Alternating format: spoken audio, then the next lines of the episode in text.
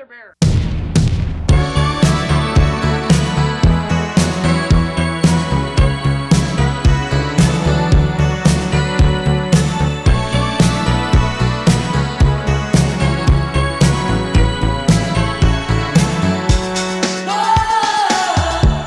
大家好，这里是啤酒事务局，我是天。啊，今天没有齐啊，大家可能有点奇怪，因为这也是我们第一次啊，我一个人在录节目。现在我是在深圳，然后琪姐还是作为打工人在上海打工，所以周末没有时间过来。那我们广大男性的听友们不用失望，我们今天有另外一位小姐姐来和我们一起聊天，然后她是 Bonnie。Hello，大家好，这里是 Bonnie。Bonnie 是谁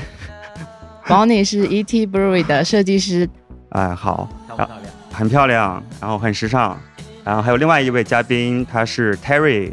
Hello Hello，我是 ET Boy 的 Terry，就是两位创始人之一。对，今天也非常抱歉，就是因为一些技术原因，咱们只有两个麦克风，所以导致两位关系更加亲近 对非常亲近。所以今天我非常开心，也是来到了我们深圳的 ET Brewery。深圳其实对我来说是一个挺有感情的地方，之前也工作过好几年。嗯然后我是在啊一七年之前就在大疆工作嘛，然后后来就离开了。是当时在大疆工作的时候，其实特别想在深圳这边发掘一个像这样的一个 brewery，但是当时好像还没有开，是吧？呃，我们是一六年年底开的，相当于是一七年也还没有什么名气吧。OK，对，当时我也是孤陋寡闻，在走之前都没有发现这么一家宝藏酒馆。没有，当时整个深圳的精酿文化，包括从业的人数都是很少的，所以很正常啊。OK，你也是啊、在那时候是已经全职在做了吗？还是兼职的状态？我们其实是从一五年开始就自酿了，在家酿，然后一六年开店的时候已经是全职投身进来做这个事情了，就已经是把过去的上班的呀或者别的什么，甚至感情上的事都断掉了，就啊是吗对，说出你的故事去做这个。事情没有没有上班我们不关心。对，突然间就很感兴趣了。对你之前是我看是在一些比较好的咨询公司工作。对我一直都是，因为其实我很喜欢通过数据，通过呃逻辑分析。就年轻的时候哈、再年轻一点的时候，现在也年轻了，就是会喜欢用这些东西来洞察一些事物的规律嘛。所以我一直包括上大学、研究生都是学一些数据分析。完了，我们当时在英国也做过一些咨询的工作，回来深圳以后也继续在做咨询公司的工作。后来啊，一、五年我们也是一边工作一边在玩家酿，但是到了一六年，也是自己人生感觉就是需要一点变化的一个状态。然后一六年会回顾的特别多，想以前自己的一些经历和生活，觉得我们好像在被一个东西框在里面，在一个既定的框架里面，然后你再去找寻逻辑，然后我瞬间就是那时候可能瞬间就觉得这个规矩本来就很扯淡，就是你要在一个已知的东西里面再去找逻辑。那时候我慢慢开始想，我们能不能从未知的世界去不要找逻辑，去探索未知，可能那种是更好的一个状态，嗯人生的状态嘛。所以那时候就毅然而然就辞职了，就不干了。那怎么找到精酿啤酒这个切入点？切入点其实是呃为数不多，我跟 Eric 一个呃都特别喜欢的一个点，就是因为我在当时在英国留学，然后他也很早去了美国，那我们俩其实是接触了一个相当于啤酒精酿啤酒里面的新世界和旧世界嘛。我在旧世界里面。可能更多的感受到的不是酿造端的一个创新和发展，更多的是在社交啊、呃场景上啊，像英国这种酒吧非常成熟嘛，整个业态嘛，我会感受的比较深一些。所以我回来也在中国也还是一直在找呃好的酒吧去喝酒，特别是啤酒吧。然后 Eric 呢，他当时也在美国上班，所以周围人很多人也酿酒，家酿啊、他的同事，所以他对这种酿造的技术啊、创新啊的这种感官也会就更加强烈一些。所以当时我们大概是我是一四年才回的中国，然后他一五年初这样子，所以我们当时回来重新碰面以后，也是在酒吧碰面，就是不断去酒吧喝酒，也在探索我们其实人生可以再做些什么东西，除了上班，除了这个打工。对对对，OK，那 Bonnie 是怎么被忽悠进来的？Bonnie 是一个意外的场合被 Terry 发现了，然后就突然间进入了精酿的坑里。你当时在做什么？我本身专业是学设计的，然后在因为我们本身也是校友嘛，然后 Terry 在找到了我做一个 part time 的兼职，然后我就慢慢接触到了精酿行业，然后也了解到这部分，然后慢慢开始学习，现在也在学习。我本身其实一开始学设计，就更多其实是感兴趣像艺术文化方面的东西，所以一开始自己找工作和实习的方向也会想往美术馆这方面去寻找，所以当时也是一直在兼职美术馆的工作，然后也一直在兼职做 ET 的 part time，然后就是慢慢就是还是会觉得说。我对这方面会更感兴趣，然后也是在把自己的兴趣爱好和跟我的专业技能就结合在一起，觉得说 ET 是一个 很好的地方，其实可以喝酒、学习，在了解的东西，同时也把我自己的东西可以融入进来了。对，其实啤酒这件事情热情很重要，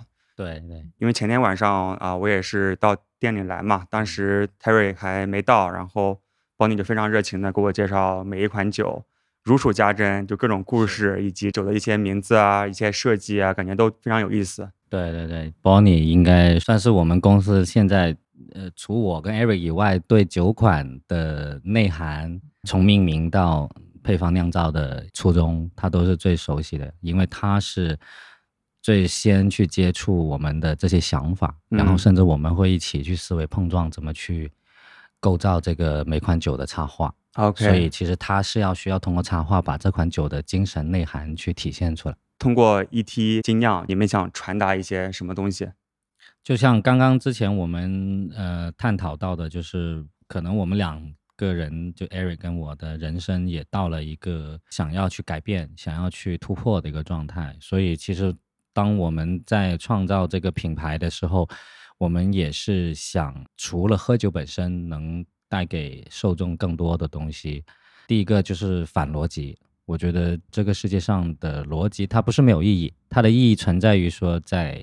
已知事物里面，它需要逻辑。我觉得已知事物对于一个星球、对一个宇宙这种浩瀚的、无边的一个情景来说，它是很小很小一部分。所以我希望，嗯，这个品牌能带给受众，第一个就是反逻辑，不要有限制，愿意去更加开拓、寻找自己的生命或者别人的世界里面的一些未知的东西。这是我们想宣传的一个状态。OK，是不是因为你之前在咨询公司每天逻辑打 交道太多了？对，之前就是每天都讲逻辑，做任何事情都讲逻辑，甚至是你啊、因为咨询公司有点像那种呃特工的一个工作方式，就是甚至你打个饭都要讲逻辑。就比如说我们中午下班就是午休的时候，一个 team 的人下去，然后你老板站在你后面，他就会问你，你今天为什么吃这个？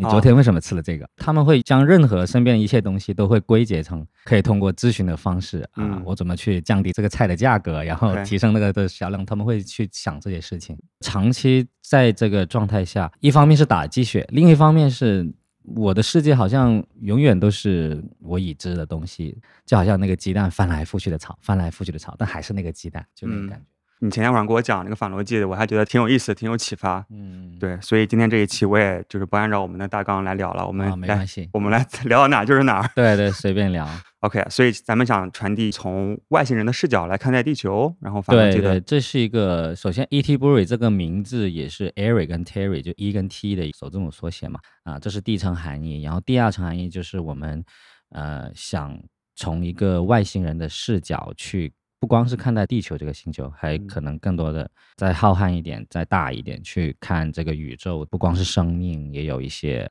安静的东西，就无生命的东西都要去看待它。所以整体来说，是从外星人的视角去看这个宇宙，而不是说人类穿上宇航服，呃，去看外太空，刚好是反过来的一个。就是外星人来观察人类。对对对对 OK，对它不光是说观察这个星球，而是说观察整一个宇宙，这个东西跟我们本身啊，就好像说外星人本身也有自己的一个星球嘛。嗯那我们既定的一个环境跟生活，当我们舍弃了这个星球后，我们去到其他地方，是不是有什么不一样？或者说我们需不需要改变自己？就是这种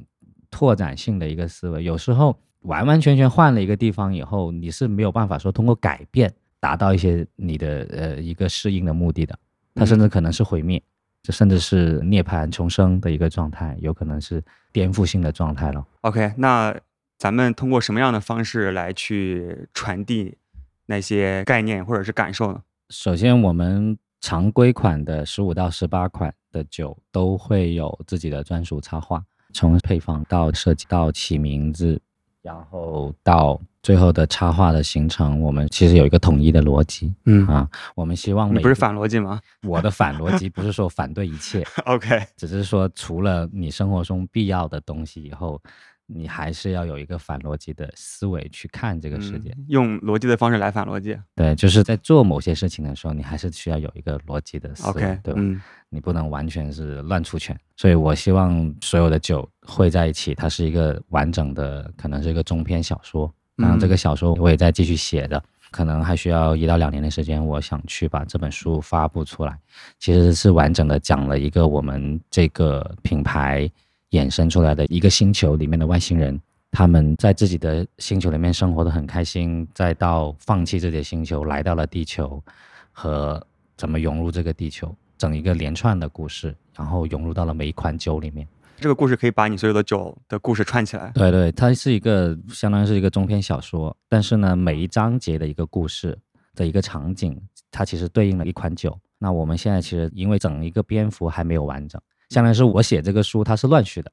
我会先把很多酒先酿出来，然后想好了单独一个酒的故事，再慢慢的看他们的顺序应该怎么排，再去排它在整个小说里面的的顺序，这样子。有意思，就是所以你这些酒的名字怎么串，你还没想好，但是最终会串起来是一个完整的故事。他们其实基本上每三每两之间，其实都已经有了一个关联性的问题，就是相当于他们之间是可以互相去切换的了，在小说里面的场景里面。嗯但是整一个大的场景的话，它还没有完全串在一起。OK，因为大家还不知道咱们的酒的名字嘛，嗯可以举一些例子。举三个酒的例子，一个是那个三十五区是一个帝国 IPA，嗯其实这个酒是它倒不是我们我设想的，不是这个小说的最开端，它是外星人来到地球这个章节的开端。这个酒就是三十五区呃帝国 IPA。那三十五区这个名字本身就是因为是来到中国的土地嘛，中国是有那个三十四个呃省级行政区，三十五区的意思就有点类比那种美国的五十一区那种感觉吧。所以三十五区这个酒呢，呃，我们描绘的一个故事就是，当外星人来到地球以后，他们发现，呃，直接就从他们星球来到这个地球是没有办法一下子适应的，这个气温啊，这个整个紫外线啊，光照强度啊，就是整一个环境，哪怕说地球本来是很好的一个居住环境，但可能他们先遣队一到达，马上就整个身体机能适应不了，就死掉了。所以三十五区是外星人在地球或者说在中国土地建立了一个叫做生命缓冲期。这个星球的人非常聪明，他们把一些啊胚胎里面的一个单细胞生物的时候，就已经把这个生物通过一个传送门，也就是我们另外一个酒的名字了，叫水一门。他们通过这个机器去把这个单细胞生命传到了地球，然后其实就是直接在地球实现了从胚胎到完整生物个体的一个生长，也就是说，在它的这个过程中去适应地球，那他们会发现这样子会可行。所以随意门跟三十五区的一个连接在这里，然后完了以后，其实呃，在下面一个连接，其实比如说像跟愤怒外星人双倍 IPA 这个嗯酒也是有连接的。从那个设计的角度啊，你是怎么传递这些品牌的一些理念？大家能清楚的感觉到，E.T. 其实就是一个外星人。那首先我们会有一个外星人的小 IP，、但是其实能见过我们的外包装的受众会来看，可能我们的包装的形象是比较丑萌的一种形象。但事实上，可能你一开始不了解这个 E.T. 是一个精酿的酒款的时候，我会误以为它是个果汁，它可能是一个其他的饮品，但是事实上它是个酒精。对，它是一个精酿，所以说其实这也是带出来一个我们反向在想，其实你看到可能是以为是一个你想象的东西，但事实上不是的，就是你看到可能我们店面是很工业，但是我们的品牌哎就是还蛮可爱，但是也是有点丑萌的东西，啊，所以它是一个本身一个小外星人，其实也像一个小怪兽的形象。然后像前面提到的三十五区，就是我们从画面上来看的话，它其实是在一个地下的地方，不是像我们一般地球人，我们是住在房子里，我们是在楼层里。但是我们是一个秘密的基地，是一个我们在孵化的地方，所以你能看到的画面，它可能是一个剖面，然后我们在下面做的我们各种各样的外星事物，我们在做的各种各种研究，在研究人类的活动，在研究我们怎么样在地球上去生活的各种事情。所以其实它是有很有趣的事情的，就是不按照着你的逻辑去想，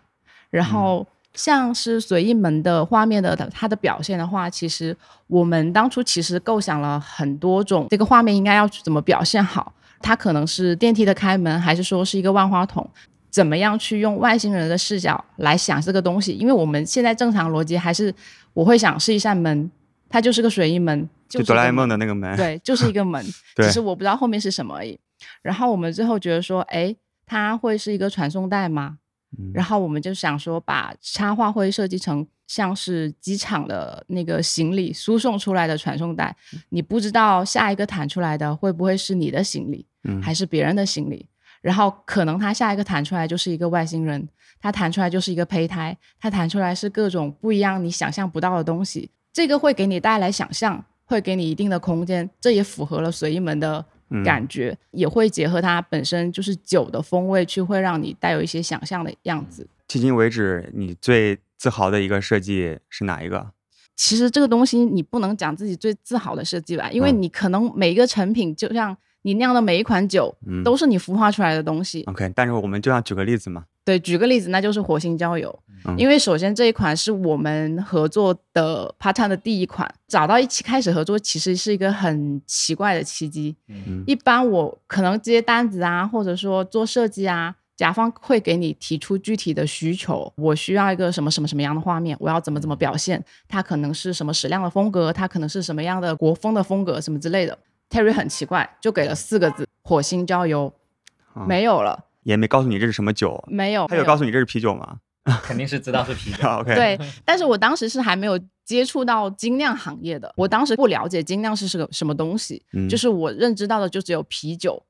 就没有了。但是它叫火星郊游，我也不知道它是什么风味啊，或者说什么酒体，就是不可能会考虑到这些问题。然后相当于我自己构建了个画面，它可能就是一个在，首先是一个在火星的上面的一个形象，它是一个火星的形形象的话，它的空间是各式各样的。它是跟我们地球上的山体是不一样的，它会有外星人的呃怪兽的爷爷，或者说在奔跑，或者说他在泡温泉，他为什么会在那个地方？就是会有各种各样的事情。但是当时真的是我只是凭空的靠自己的构建、自己的想象，就存这四个字。这个酒从配方到最后的设计，都是我觉得非常满意的。你要是刚刚那个问题同样问我的话，目前为止最喜欢那个酒，我就是喜欢火星郊游。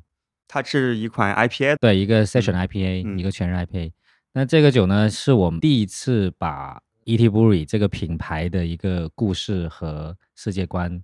放开。就是我跟 Eric 不想了，我想你想偷懒，我想第 就是我们觉得我们想了很多，其实我还有，因为还有很多故事在后面。但是我想知道一下，如果换了第三个人，他是怎么想这个东西的？那时候我就很好奇。当时 Bonnie 是还在学校里面，他当时研究生还没毕业。一边是上学，一边是做一些 part time。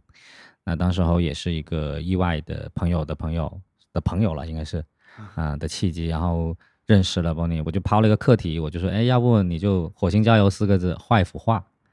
然后我当然也给了一些我们呃原来的一些插画的，原来那个插画是真的是找另外一个设计师去去画的，就是一个甲乙方的一个工作关系嘛。所以我也把。之前的插画风格给他看了一下，然后给了四个字他，嗯，那他就是画出来这幅画。看了这幅画以后，我就非常确定了，我说等 Bonnie 毕业，然后就把他忽悠过来，对，就要忽悠过来我们公司，然后大概也是大半年的时间，然后到了他毕业，就顺理成章了，就成为公司的一员了。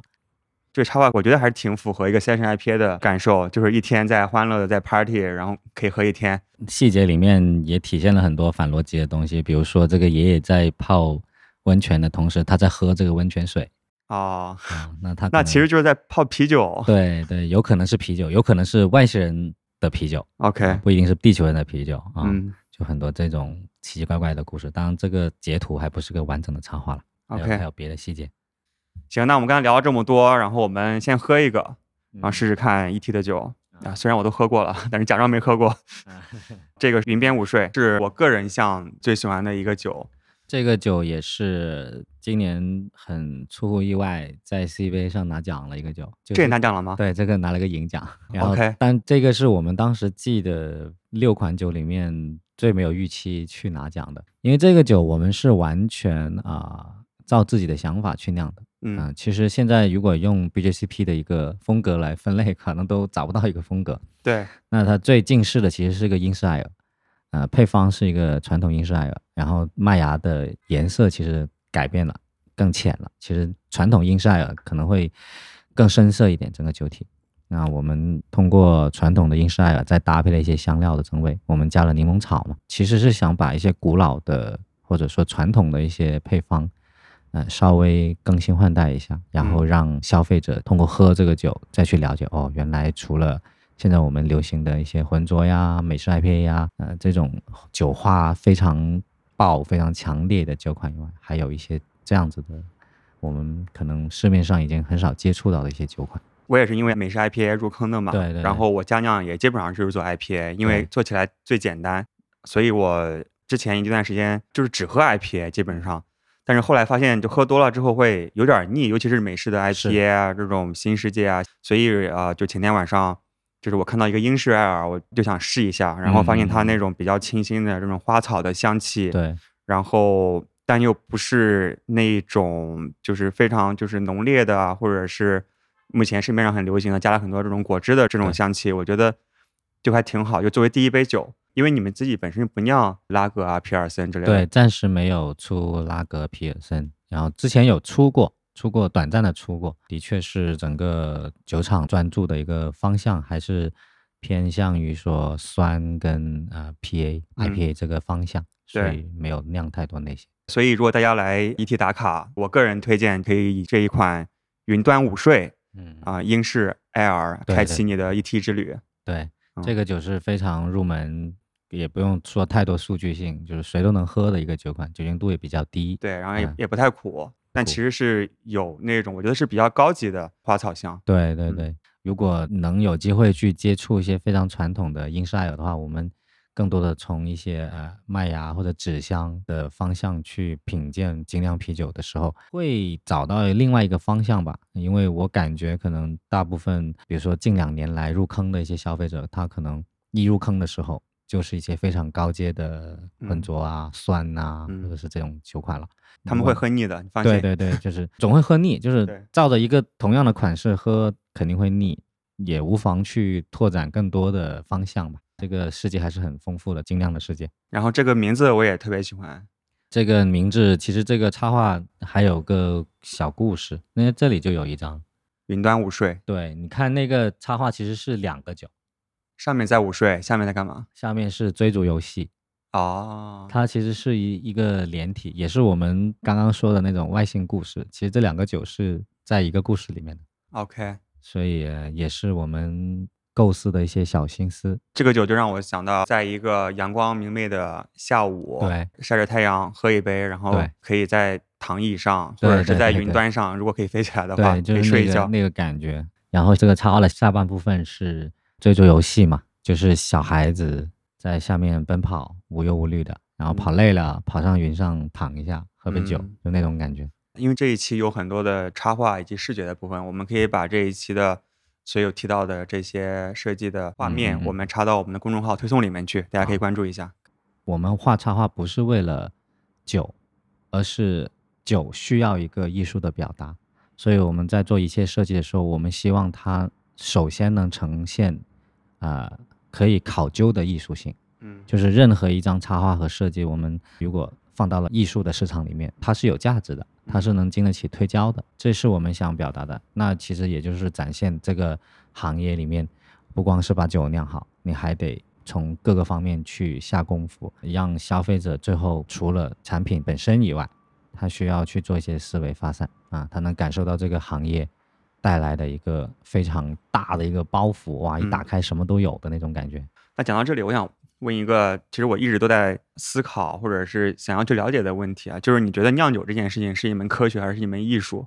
呃，酿酒的话，我觉得应该是一个比例。嗯那我个人是认为艺术是占一个大的比例的。如果是一个公司里面，大股东可能是艺术，嗯、小股东是技术，是科学。科学只在整个过程中占一个比较小的部分，我理解。但是艺术是在把这些科学怎么更加呃人性化的串联出来。就比如说你一个客人坐吧台，你上来就跟人家讲技术、讲科学，其实是讲不通的。不是所有人都是科学家，但是所有人都是艺术家。任何一个生命体，他都是艺术家。对对，就很多时候就是我们去一个就是酒吧喝的开不开心，嗯当然有一定比例取决于这个酒本身，但很多时候就是整个的，比如说酒吧的设计啊、环境的体验，甚至你酒的名字，然后或者是你 bartender 给你就是介绍互动的一种感受，其实整个的是一个体验，而不只是这个产品本身。对，就是我前几天不是看到一个呃公众号推文，就是它的标题就写着叫“我们现在推广精酿啤酒是为了未来没有精酿啤酒这是我们的公众号，”啊？是吗？对，哦，对，请请关注一下，呃，请大家关注一下啤酒事务局，我们是有公众号的。故意的啦，就是不想这么硬的打广告嘛。OK，哎，好，谢谢你。对，所以就是说，呃，我觉得这个就是我们也在做同样的事情，我嗯们希望去精酿，不要有精酿这两个字。对，这就是啤酒。对，那就是啤酒，嗯，没啥别的。但是你喝多了，我们希望能通过在工坊手工这嗯种酿造的模式下的思维下，能感受到比工业啤酒更多的收获吧。OK，行，那我们喝下一款。喝这个酸啤吧，啊酸啤这个是也是今年刚拿了金奖的一个酒。这款是一个咖啡增味的酸艾尔，嗯就柏林酸小麦吧，它的基底。因为咖啡本身也是我跟 Eric 特别喜欢的一个课题，我们自己也很喜欢。但是它要怎么去跟啤酒融合？因为本来我们在呃了解咖啡的时候，你会发现跟啤酒、跟麦芽这种品相，它其实是很接近的一个东西。他们嗯也涉及烘焙，他们也涉及发酵嘛。我们去看怎么去做一个结合。那这款酒其实是用了整豆，就咖啡整豆去萃取的，我们没有去做研磨。其实也就想去更多的在气息和香味上去萃取。但是我们不想咖啡的本身进到酒体里面有个过重的味道，会影响酸小麦的一个口感。所以呢，你喝的时候其实可能整一个咖啡的体验会少一些，闻味闻的时候对对闻的风味也会强一些。然后这个配方呢，今年其实也就这个酒其实去年拿了银奖啊、然后在在 CBA 是吧？，对也是 CBA，前年也去了参赛，前年我知道是第四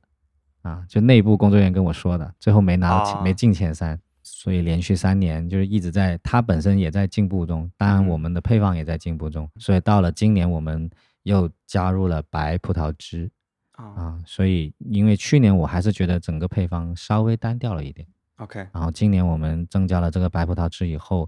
再喝起来，在前段还有一点点那种白葡萄酒和香槟酒的那种感觉，有一点点，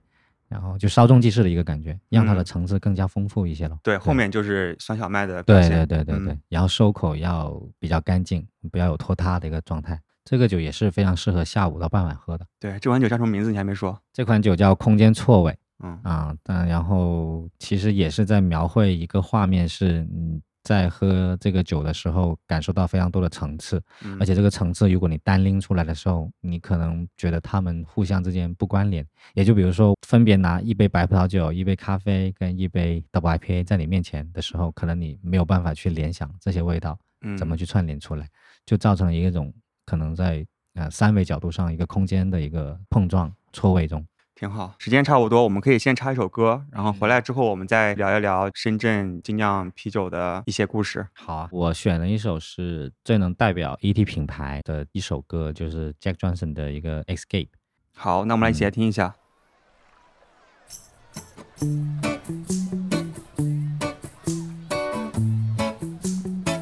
You know I love my lady. We've been together so long. But like a worn out recording of my favorite song. So while she lay there sleeping, I read the paper in bed. And in the personal columns, there was this letter that read If you like pina coladas and getting caught in the rain, if you're not into yoga, if you have half a brain, if you like making love at midnight in the dunes of the cave, then I'm the love that you look for. Write to me and escape.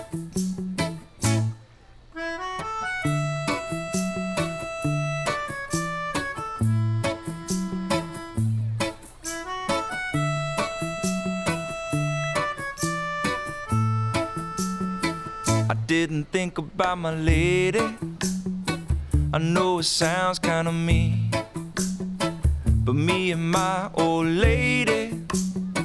have fallen into the same old old routine. So I wrote to the paper, took out a personal ad. And though I'm nobody's poet, I thought it wasn't half bad. 为什么不喜欢瑜伽？他说要黑瑜伽吗？ 其实它整个歌词没有太多逻辑，对，它有点像那种喝的有点上头了，然后啊。抱着个吉他在那里，呃，随便唱一点，对，想到啥说啥，然后我此刻不喜欢什么，我此刻喜欢什么，我就爆出来了。啊，就那种感觉。哦 OK，看来他不喜欢瑜伽，你看歌词每一句感觉上下都对不起来，对他也不喜欢吃健康食品，那和喜欢淋雨有什么关系？对，对。也不知道。但是整体来说，你会发现他想表达就是反对逻辑，他不一定说他不喜欢瑜伽，他只是觉得瑜伽是大家现在很疯狂追求的一个东西，它意味着健康，包括刚刚说的健康食品对我们的身体有好处，就是嗯。大家会在从科学的角度里面不断的去总结这种对人类寿命更长、发展更好，他可能只是说表达对这种过程的一个厌恶吧。好，那我们啊、刚才聊了很多就是 ET 的故事嘛，然后接下来我觉得很多人也对深圳整个的精酿的市场啊，以及大家的一些习惯还挺感兴趣的。嗯，，对，所以我们也可以聊一聊这方面的一些问题。好。ET 成立的时候，一六年那时候，深圳精酿是什么样的情况？再倒回去一年，一五年的时候，我们刚开始做家酿的时候，还没想到要去通过卖酒赚钱的一个状态的时候，当时我们常去喝的就是白石洲有一个叫百优 Bionic，嗯，他们比较早，然后当时是在水围村里面那个 Craft Head，就是两个都是外国人开的一个店。后来一五年年底的时候，Taps 开了嘛，Taps 其实在深圳的可能行业里面会认为是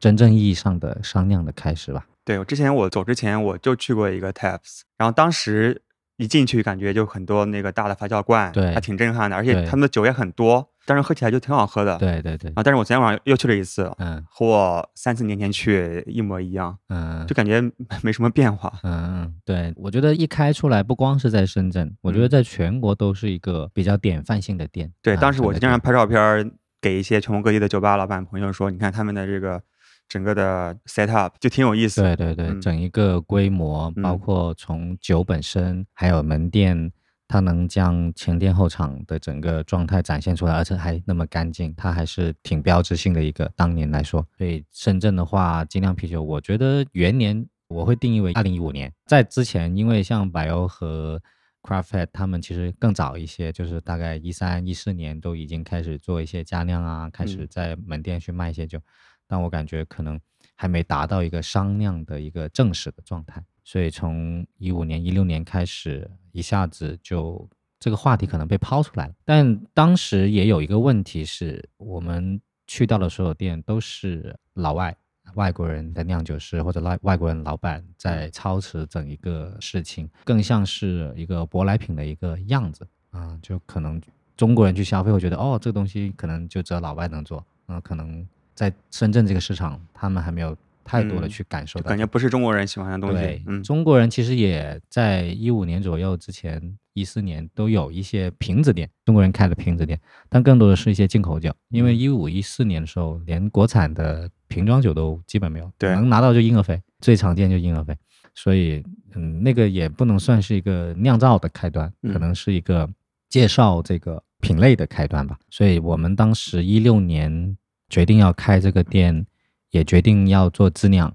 算是在深圳市应该是中国人比较靠前，甚至是第一、第二个刚开始做这个事情，所以当时也有一点孤立无援，嗯，在这个市场里面。刚开始做的时候应该有很多困难，就是在推广方面。对，首先中国人不太懂什么叫精酿啤酒，他们可能意识里面觉得是，我感觉他们是觉得啊，外国人酿的啤酒就叫精酿啤酒，OK，他甚至有这种误区。甚至我们刚开店不久一两个月的时候，很多中国消费者进来，也就是好奇进来，好奇进来，那他看到说啊，这是你们酿的啊。啊，中国人还会酿酒，他会问这种话。这酒不是什么都是德国啤酒最好喝吗？比利时最好喝吗？他就会说类似这种观点嘛。所以当时在深圳的阻力是挺大的，因为嗯深圳本来也是一个外国人挺多的一个城市，世界文化非常包容的一个地方嘛。反而是本地文化、本土的啊、嗯中国人，你去做一些事情的时候，呃，遇到的阻力反而更大一些。所以开店的前半年，我们在这个市场上还是受到了很多的争议的观点吧。老外也会去想，嗯，中国人能不能把一个酒酿好啊？然后一些中国人觉得，嗯，我感觉老外量的还是比中国人好一些啊。通过一段时间的推进，去还击这些质疑啊，或者说去解答他们内心的疑惑吧。后来我们一八年初就在自己店里面，本来就是很小的一个门店嘛，那我们还是在二楼做了一个加酿的实验室，自己去安装了一个加酿的设备，开始每一周的周末去举办一个 Open Day 的活动。对我觉得特别好。如果我之前知道你们这样的活动，我肯定来参加。我们今天下午就有，对 我去年自己家酿的时候，说实话也没有任何课程，我也不懂。嗯然后我就找淘宝卖家买了一套啊一体机，让淘宝卖家给我发视频，啊，他拍的特别烂，就各种环节都缺失的，对，我就只能自己研究。是，那如果是在自己买设备之前，可以参加这样的一套课程，对一天就搞定了，对吧？就是对，其实一天就可以学到一个基本的，就整个的流程你体验一遍，其实你会对对可以减少很多后期的啊一些工作。是啊，因为我们当时开这个的契机也是觉得大家能接受中国人去酿酒了，但是入坑了的爱好者来说，他们可能对一些风味啊，对一些嗯配方的细节还不太了解。那我们觉得通过 Open Day 这个事情，嗯嗯，那你就过来就看就玩就喝，这对个寓教于乐的方式吧，更加让他们可能会有一些更深层次的兴趣。其实这个活动一八年到现在已经培养了挺多人的，就挺多可能本来就是只喝，然后后来去玩家酿了，然后也有开酒吧的。我觉得这个是一个很良性的循环。这个行业本来就很小，这个行业刚起步，特别在深圳这个市场，所以其实我们花了很多时间，很慢的去培养这个受众，而且我希望受众应该是自由的选择，不要去强迫他。一坐下来就跟他一顿狂输出，然后他一脸懵逼，对听不懂。然后他就走了，啊对再也不喝了。是 喝个啤酒还装逼，就有点那种感觉。对，我觉得家酿对于我来说，当然是学习了自己酿酒的一个技能，然后可以给朋友一些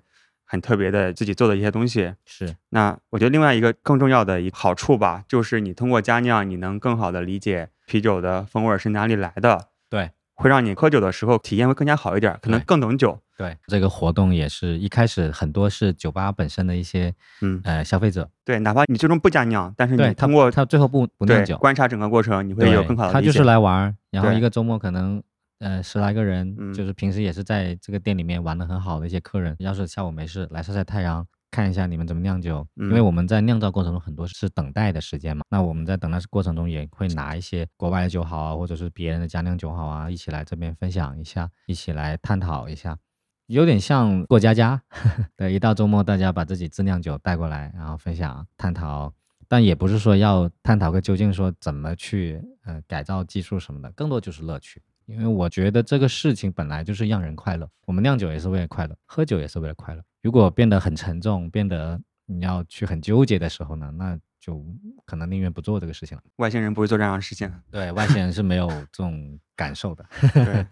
来，邦尼感觉已经半天没讲话，你有来参加过这个酿酒过程吗？呃，也有，因为可能对我来说这件事情会比较枯燥一点。其嗯实大多数的时间会是在等待。其实我自己更喜欢就是大家在做品鉴的时候，因为对我自己来说也是在学习嘛。也是在感受各种不同酒的风味，然后怎么去体验这个酒，怎么嗯去从我的感官上，不仅是除了喝，或者是闻，或者说它的酒体，就嗯是其实也是在慢慢在学习的过程了。还是得从你感兴趣的地方去切入这件事情。嗯如果是对酿造感兴趣，那我就是在这个地方学到了干货。嗯但是我可能本身更感兴趣你的成品，你创造出来的这个东西，像。我们每一期它会有不同的东西，就是你要酿到不同的那个酒款嘛。其实我觉得这就是跟在创新的事情是一样的。可能我没有在了解这件事情的时候，我从来不会想要说，哎，我要投大白兔奶糖到酒里面会是什么样一个东西？就是这件事情对我来说会很感兴趣，我就想知道最后的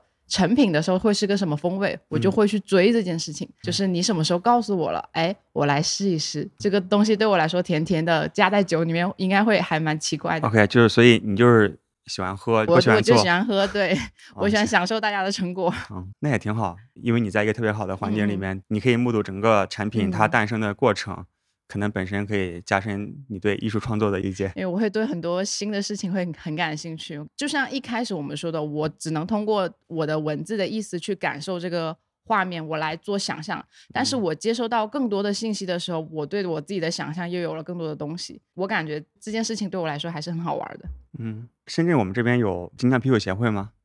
呃，深圳没有一个正儿八经精酿协会，为什么没有人搞啊？之前其实是有一个佳酿的一个联盟，很早期在百优那边成立了一个，成员大部分是外国人，是老外。他们其实因为做佳酿做的比较多，今年可能疫情会少了一些，但是其实一直去年之前都很活跃。他们每周或者隔周都有一些聚会的活动，然后把这些酒拿出来。但是正儿八经的说要有一个协会的话，倒是没有。我自己感觉是这个市场，就是这个城市的市场，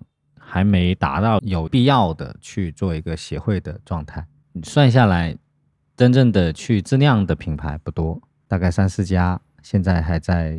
呃不断的去质量，去推出自己的更新产品的。Tablon 的话，其实数过来也不太多，十几家，算是一个也叫一千六百万人口的城市了，那也太少了。所以感觉可能整个市场从销售额到体量都还挺小的，还没达到一个需要有一个很强大的一个集体来反作用于市场。现在更多的是把蛋糕做大的一个状态。我觉得可能也是相辅相成的。对，从我们后台数据看，就是我们听众嗯里面，就是国内城市第一名上海，嗯，第二名北京，第三名就是深圳。对，其实深圳它可能这些感兴趣、了解市场的这些人，其实还是挺多的。但是市场经济就是这个状态，就是你会发现大家都非常的务实。我喜欢是我的事情，但我不一定要组局，不一定要混圈子。所以其实深圳我知道的很多人喜欢的不少的，我觉得是不是因为嗯深圳人打工人比较多，而且都在加班儿，就没有时间搞这对东西啊？这个城市的风格，整一个生活的状态 就类似这样子。看着觉得很商业化，但是其实很多人都在去商业化，就是嗯感觉我除了上下班以后，我想回归更实在一点的生活。其实有时候很多是没必要的社交局，有必要的社交局反而少了，在这个城市里面。像我之前在大疆工作，唯一一次七点钟之前下班，就是我离职那天，对啊，对啊，平均在八点多下班。啊下了班之后就很疲惫了嘛，可能偶尔去楼下健身房撸个铁，要么就直接回家睡觉了，太累了。这个城市的人还是挺难的。嗯，反正我当年上班的时候也是这个状态，也是八九点才下班，每嗯天都 OT，、然后完了以后你也不想干啥了。你们店里一般几点钟开始上课啊？呃，五点就开门了，但是一般上课高峰在八点左右，然后持续到十二点，因为我们打烊比较早，嗯，平日就十二点半就打烊了。你这边有发现就深圳人喝酒的一些特点吗？我观察到的消费模式对精酿的话，嗯嗯、还是偏转场的多，直接正儿八经五六点钟来吃饭的人还是少。当然，可能我们业态也提供的少吧，选择，所以主要是到吃完饭啊八、点左右换地方喝酒这一波人是比较多的。然后深圳其实喝酒还挺谨慎的，不会说一来就喝大酒，可能一个月就一两桌，那大家的人均杯数还是比较控制的好一点。这我觉得也是个好事，隔天来一下，然后我一来就喝两三杯，舒服了我就走，啊，就是你看我们店里也有一个 slogan 叫不醉人心嘛，其实我们也是想带给一个理念，不要一来就喝到醉，妄想通过喝醉来解决一些问题，这都是忽悠小孩的，醒了以后更多问题。对，外星人不会这样做。对对对对，就是要及时行乐，但是也要知足常乐嘛。挺好，来干一个。来碰一个碰一个，不是干一个。这个是个双倍，这是那个愤怒的外星人，对，愤怒外星人。这外星人他不开心，他就愤怒。对他其实主要是对很多既定的规则的愤怒，但是他也没办法改变。这个就是愤怒外星人的插画。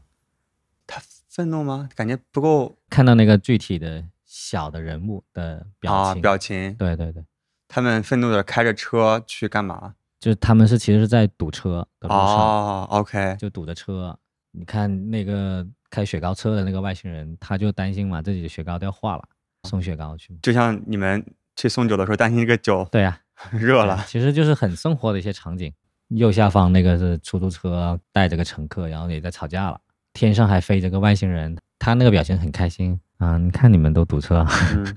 也反映了我们本身很讨厌一些没有办法改变的事情。那这个时候，人的感情总需要去有缺口的，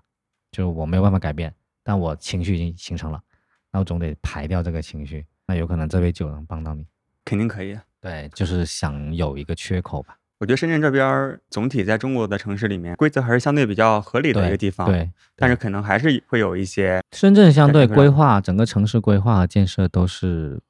我觉得在中国来说应该是非常名列前茅的了，包括公民的意识都特别好。对，所以我觉得精酿啤酒在深圳应该发展的很好。对，需要一个短暂的发展期，让更多人去认可它，甚至更多人从业进来去开店去酿酒的话，这个蛋糕会做得更大。但是我觉得基数是没有问题的，从整个消费能力和人口规模来说都没有问题。昨天我不是去爬山嘛，嗯爬完山之后回来比较早，还有机会吗？应该还有。然后我去海岸城就是去逛街，然后逛了一个什么奈雪的茶，啊，开了那个啊对对对，是 Fantasy Factory，我觉得特别牛逼。然后看看它里面是怎么搞的，然后发现它有嗯二十个酒头，虽然没有都在卖啊，但是至少有五款酒，也还可以，新鲜度可以的。嗯嗯嗯，然后又喝了一下，拍了照片。我们的听众群里面，啊对，再次给没有进群的朋友们，然后推荐一下，可以加我们的小助手的微信 b e r x m s，然后可以进我们的听众群。然后听众群里面有深圳的朋友就是说，哎，你在南山啊，要去 ET 啊，什么干嘛的？然后我说，那明天早上和他们老板啊录节目。好像大家对愤怒的外星人就特别喜欢，有几个嗯人，对，他们问什么时候可以灌装，现在也有罐装，哎已经灌装了吗？对，也有罐装。对他们可能不知道怎么买，对我们因为一直是 to B，、嗯所以罐装一直很少对 to C 有在售卖。预计大量的罐装的话，还是到明年过完春节，因为我们现在酒厂在做一些升级调整，扩大产能，然后也在装修新的厂房，所以到春节后的话，我们计划是会大量的去出一些易拉罐。OK，然后第二个问题就是什么时候在上海开店？听过很多次这个问题了。其实我们也在找机会，嗯特别是米其乐和那个酿酒狗开了店以后，对我们的感触还挺大的。一个外国人的品牌能这么深入人心，能在中国开，面积虽然虽然不大，但是也叫旗舰店了吧，嗯对吧？说的难听点，我觉得是文化侵略吧，有点那种感觉吧，啊，有点像日本动漫啊，有点像这种好莱坞电影的那种感觉。所以我觉得中国人应该也是能做到这样子，但是我觉得中国人会更加有趣去做这件事情。不光是卖个周边，不光是说靠一款酒去撑着，可能中国人，比如说我们从饮食文化，食是很关键的嘛。那其实之前包括今年 CBC 七月份的时候，在上海的展会，我们在上海多待了几天，我跟 Eric 也在探讨这个问题，还是很看好上海这个城市。但是呢，我们可能不光是开一个酒吧，Fantasy Factory，啊、对，fantasy 的东西，就是朴实一点东西。你知道广东人比较朴实嘛，但是可能会跟吃有更大的关系的东西，让上海人会吃到一些更加正宗的广东的东西。餐带酒可能是一个这样子的一个切入点吧。非常期待。对，在计划，但是可能不是一个短期的事情。OK，因为本身明年我们在深圳也有一些门店的计划，我们想在深圳做得更好，再出去到别的城市。嗯也需要契机。餐带酒不光是 ET 本身能去做好这件事情，也需要更好的合作方，我们一起来探讨，一起来深入去剖析怎么把中国餐食去和精酿啤酒搭配起来。OK，最后我们可以请 Terry 帮我们读一下自己的酒友创作的一首诗。这首诗是所有 ET 的酒的名字串起来的，很厉害。因为我们之前也会跟一些熟客呃聊过这个话题，因为每一个酒它有故事、有名字，然后我们自己也在创作品牌的一个中篇小说，所以呢，很多老顾客他们也很感兴趣，嗯也很期待，想说什么时候看到这个事情。那他们平时喝酒之余就会去去把这些名字先串联起来，可以做一下小诗。不光是这一首了，我看过有好几首了。那这首我觉得意境上还是稍微好一些啊、其他可能有点硬来，我稍微念一下吧。那位凌晨四点还不睡的新青年，闭着眼，在脑子里过着沉默的交响曲。那枕边的糖果，好似最后的水晶。我在三十五区空间的无人地带，与他进行着追逐游戏。你与我时空错位，躲在云边午睡。哇，对我觉得整个押韵和它就是一首很好的诗。对都做做的非常好。当然，它有一些名字稍微改动了一点点，比如说空间错位，它写成了时空错位，所以里面有哪几款酒的名字？非常多。你看，第一句就已经有三个酒了：凌晨四点、新青年、沉默的交响曲，这三个都是一个酒名字。然后糖果最后的水晶也是酒名字。三十五区追逐游戏、空间错位、云边午睡，所以这个诗里面已经有八个九名了。哇，对，太牛逼了！而且我什么契机看到这首诗还挺好玩的。那两天瞬间有好几个那种恶意差评，啊，就可能来，然后大爷伺候的不舒服，然后就一桌人四五个人全去写一些差评。所以你怎么惹到他们？我也不知道，我也我啊当时不在店里面，但是后来我听我店长再说回来，就是说伺候的不好就是觉得你们也不让抽烟，也不让嗑瓜子，也不让干啥，就是各种乱七八糟的事情，特别不愉快。所以后来集体回去写了差评，而且他们的差评之间还互相评论，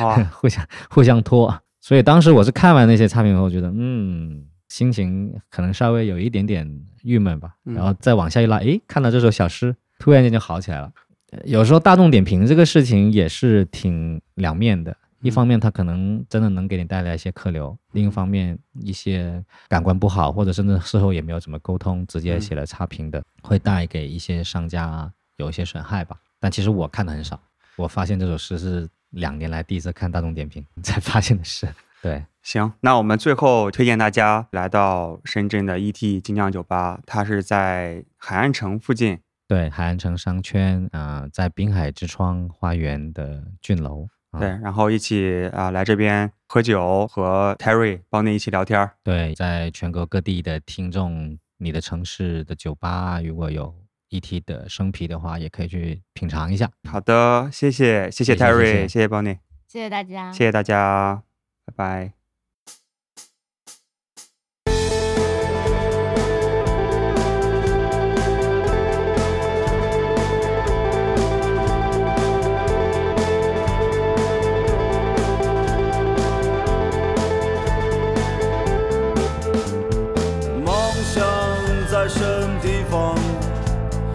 那么令人向往。我不顾一切走在路上，就是为了来到你的身旁。梦想在不在前方，今夜的星光分外的明亮。我向着远方，向着心上的姑娘，